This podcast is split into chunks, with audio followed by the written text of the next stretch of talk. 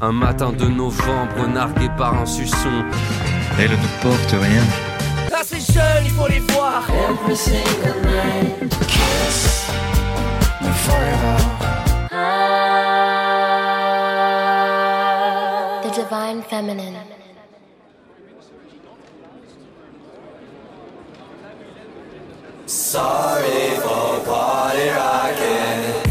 Et t'as t'as jamais remarqué comment c'était étrange une louche? C'est genre une cuillère euh, avec un bol au bout, quoi. Putain. J'ai vraiment commencé à te parler avec cette phrase Je crois que j'étais un peu bourré là.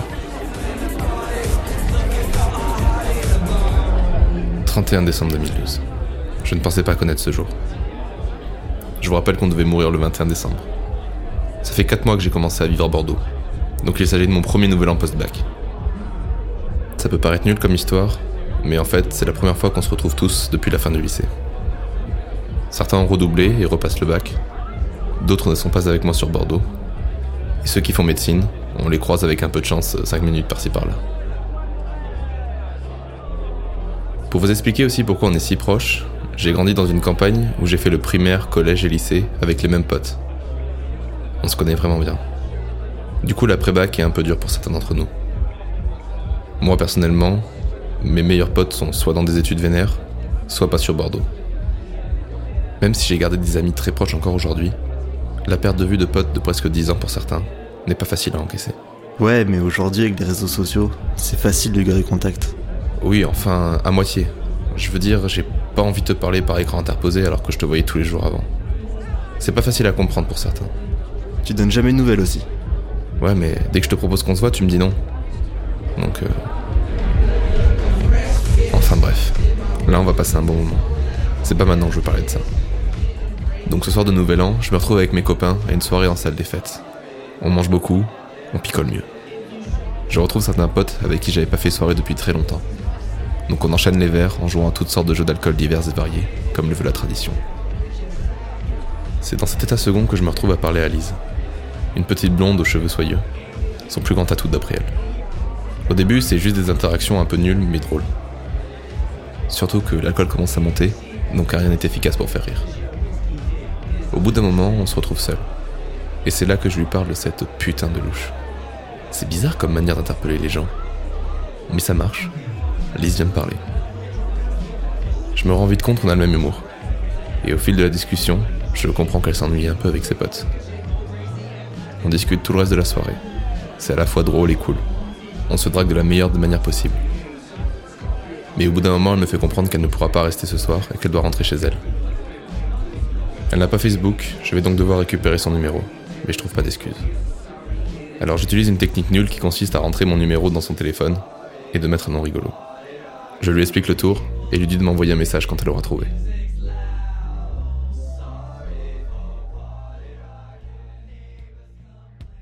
Et j'ai eu le droit à mon message en rentrant. Alors que tout était parti pour foirer en beauté, et entre les blagues nulles et un peu lourdes, ainsi que l'alcool aidant, j'aurais dû partir perdant. Et pourtant, elle m'a envoyé un message.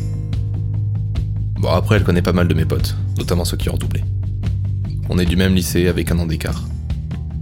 Ça paraît rien comme ça, mais c'est le début d'une grosse blague de potes à mon sujet. Comme quoi je l'ai choisi jeune. Malgré la proximité dans nos campagnes, on va quand même galérer à se voir. Moi, j'ai pas encore le permis, et elle est encore mineure. Elle doit alors se débrouiller avec ses parents. Mais j'arrive à trouver une astuce. On se voit un mardi soir après ses cours. Vu que je suis en vacances, c'est tranquille. Je passe la chercher au lycée du coup, puis on va au ciné. Quand je vous dis que c'est la meilleure technique pour savoir à quel stade de relation vous êtes. Mais cette fois-ci, je joue pas au con. Je choisis un film plus simple à comprendre. Télé Gaucho de Michel Leclerc. On pouvait discuter avec des gars qui présentaient la vie du réel et du projet qu'on venait de voir. Seulement, on est un peu pris par le temps. Il faut que je la ramène chez elle. Enfin, il faut que ma mère la ramène chez elle.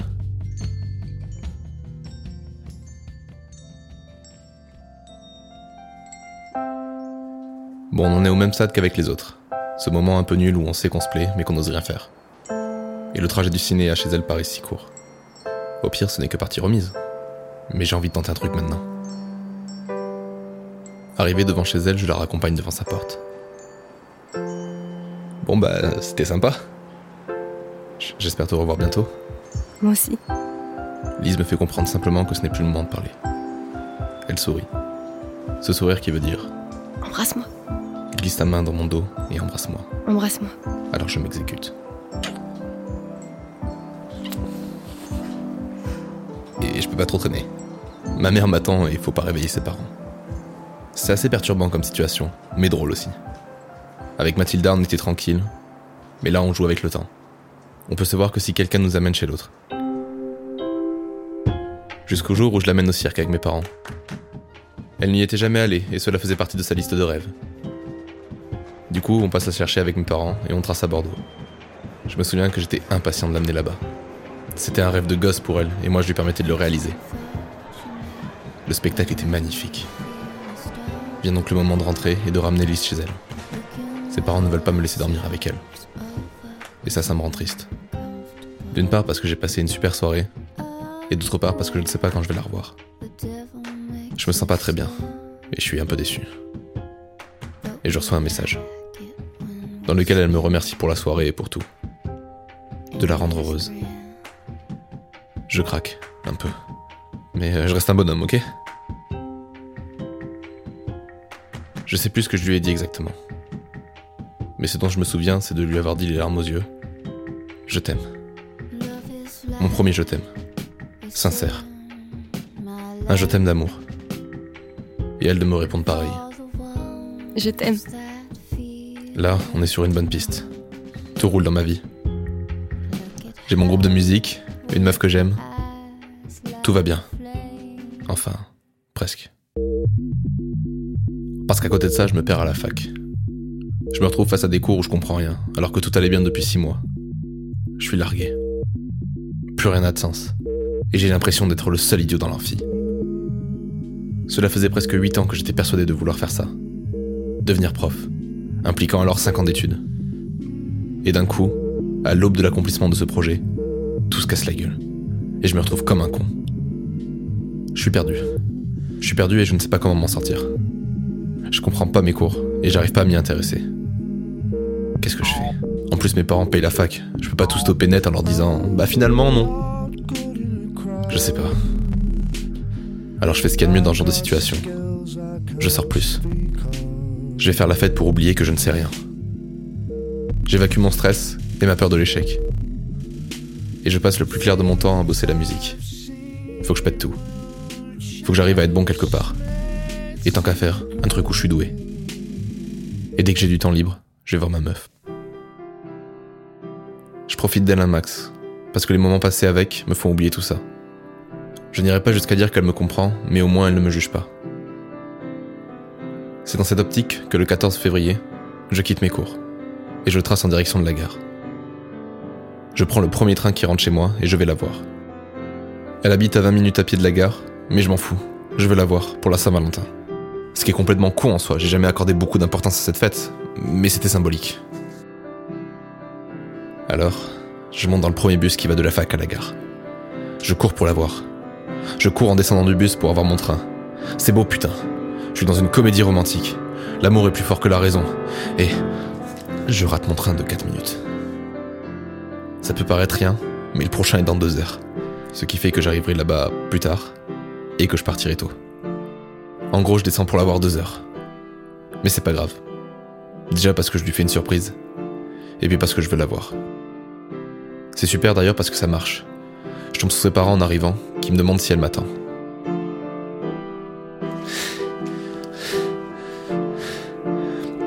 Non, c'est.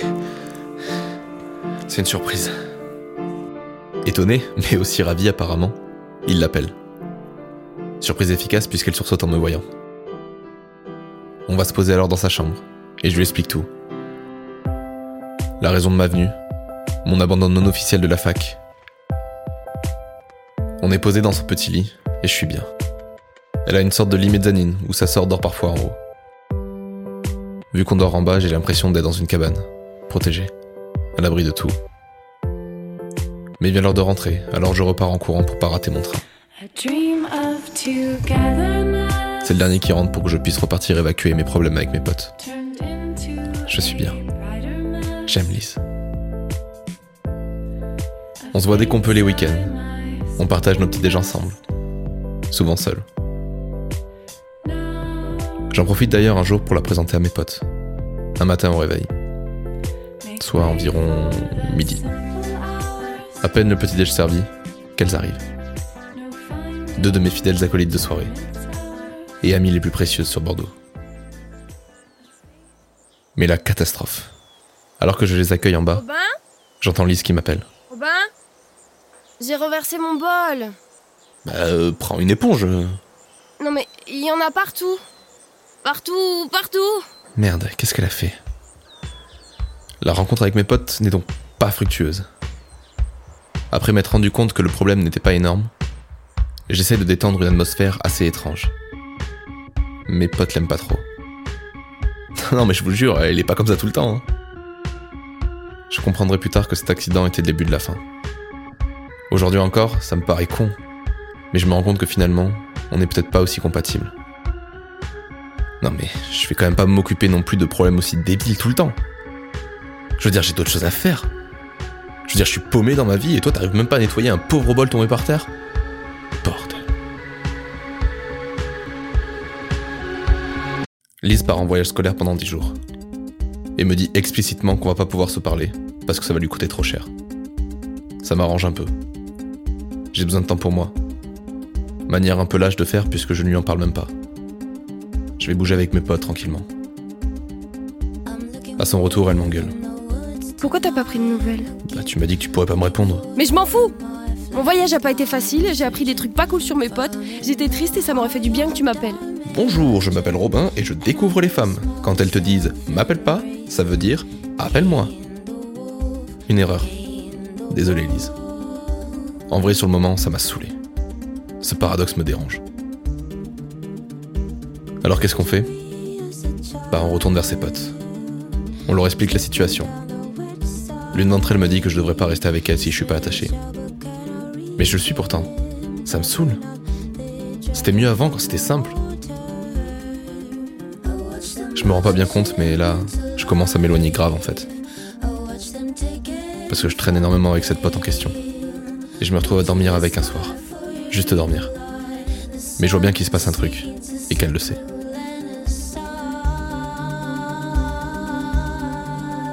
Alors j'y vais les deux pieds dans le plat. Il se passe quoi là entre nous?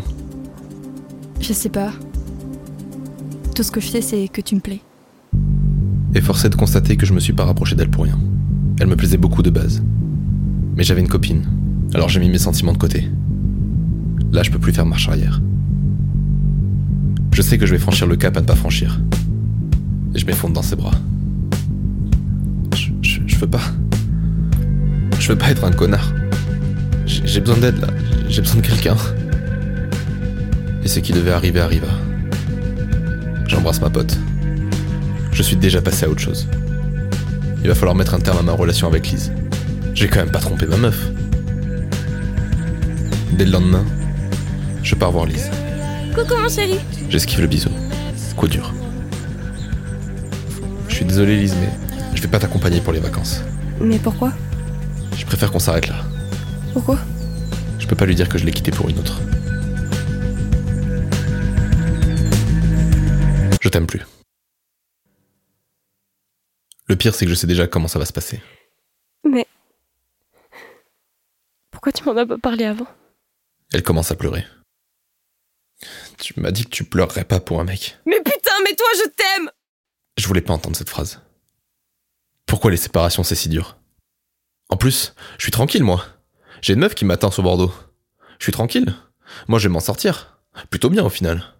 Mais je suis comme ça. Mettre fin à une histoire, ça me blesse autant que l'autre. On pense toujours que celui qui largue est le pire des connards. En vérité, je pense que c'est aussi compliqué pour celui qui lâche que pour celui qui est lâché. Parce que celui qui largue efface la même histoire que celui qui est largué. Je rentre à Bordeaux avec une sensation de peine et de joie mélangée. Étrange. Je ne reverrai pas Lise, mais je lui ferai plus de mal. Mais après m'être fait larguer méchamment, je la revois encore une fois. Et je finis par lui raconter ce qui s'est passé. Je crois que ça l'aide à comprendre, et surtout ça l'aide un peu plus à me détester, pour mieux faire passer la pilule.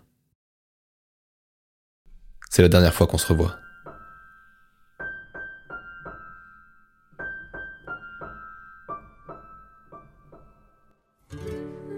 Enfin, comme j'ai dit auparavant, on a beaucoup de potes en commun. Et maintenant, vu qu'on vient de la même campagne, on se fréquente pas mal. On est devenus de vrais amis. En plus, je connais son copain actuel. Un mec adorable.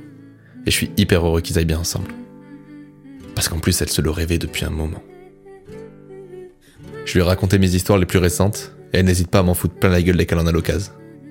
C'est sa manière de me dire T'es qu'un con, Robin. c'est assez compliqué de raconter cette histoire pour moi.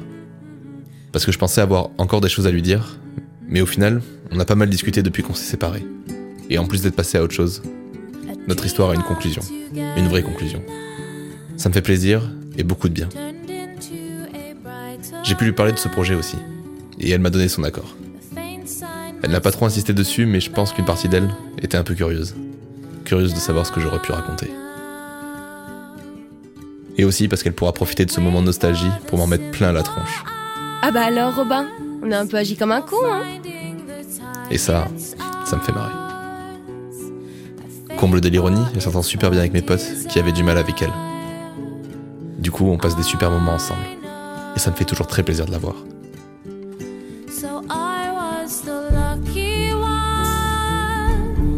À l'autre fille, ça ne s'est pas terminé aussi bien. Mais c'est pour une autre histoire.